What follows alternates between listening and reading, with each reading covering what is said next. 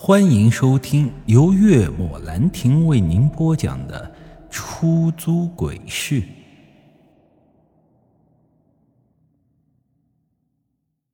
这一次，王岩也听到了，这依旧是从右边走廊里传来的，不过这一次是女声，很尖锐的女声。咯吱一声。惊叫声刚落，走廊内的病床就突然发出了一阵响声。我猛然用手电照去，却只看到腐尸病床在不断的摇晃着，根本就没有半个影子。哐当一声，再一次，我身后的走廊中也发出了声响，心中一阵毛骨悚然的感觉在此刻。越发的强烈，我急忙转身用手电照去，走廊上一道紧闭的房门被打开，然后又关上了，就像是有个看不见的人走了过去。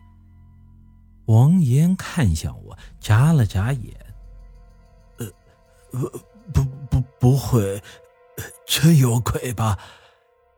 我没想搭理他，因为我看到他眼里闪烁着激动的光芒。像这种户外探险直播，追求的就是刺激和劲爆。我想他应该是觉得机会来了。但是啊，我还是提醒了他一句：别拿自己的生命来满足别人的好奇心。要真出事了，我救不了你的。他不在意的笑了笑。呵，要真有鬼才好，我倒想看看，呃，鬼是不是正如别人说的那么恐怖。说完，王岩就抬着摄像机往左边的走廊走去，他的目标正是刚才被打开又关上的那道门。看了看罗盘，指着，指向的依旧是楼上，我也没搭理王岩，就向着三楼走去。随着王岩远去的脚步声响起，在这寂静的走廊中显得格外的清晰。可我刚走到楼梯拐角处，突然间觉得不对劲了。如果是他远去的脚步声，那么只会是越来越小声，没道理越来越清晰吧？想到这里，我下去用手电照了一下。王岩此时已经站在了那道门前，可诡异的是，那阵脚步声却还在响起。我仔细听了一下，原来是从楼下传来的，就像是有个人正在上楼。难道说这里还另外有一个户外探险主播吗？亦或者说，是有鬼在跟着我们？想到这个可能，我的心跳开始加快，紧握着手电的手掌心出了不少的汗，都快捏不住手电了。我在身上擦了擦手心的汗后，又将手电捏在了手中，往楼下照去。没想到，我手电刚照下去，那阵脚步声却突然间消失了。当我将手电收回的时候，那阵脚步声。又再次响起，这一次听起来像是楼梯的拐角处。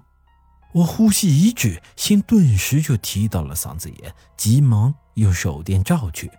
不出意料，这脚步声再次消失，就像是从来没有出现过一样。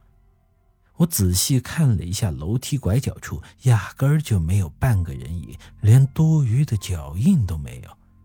可他刚刚明明就在拐角处响起的，我再次将手电收回，踏踏踏，脚步声再次响起，变得越发的急促了起来。他似乎是上到了二楼，就在我的面前。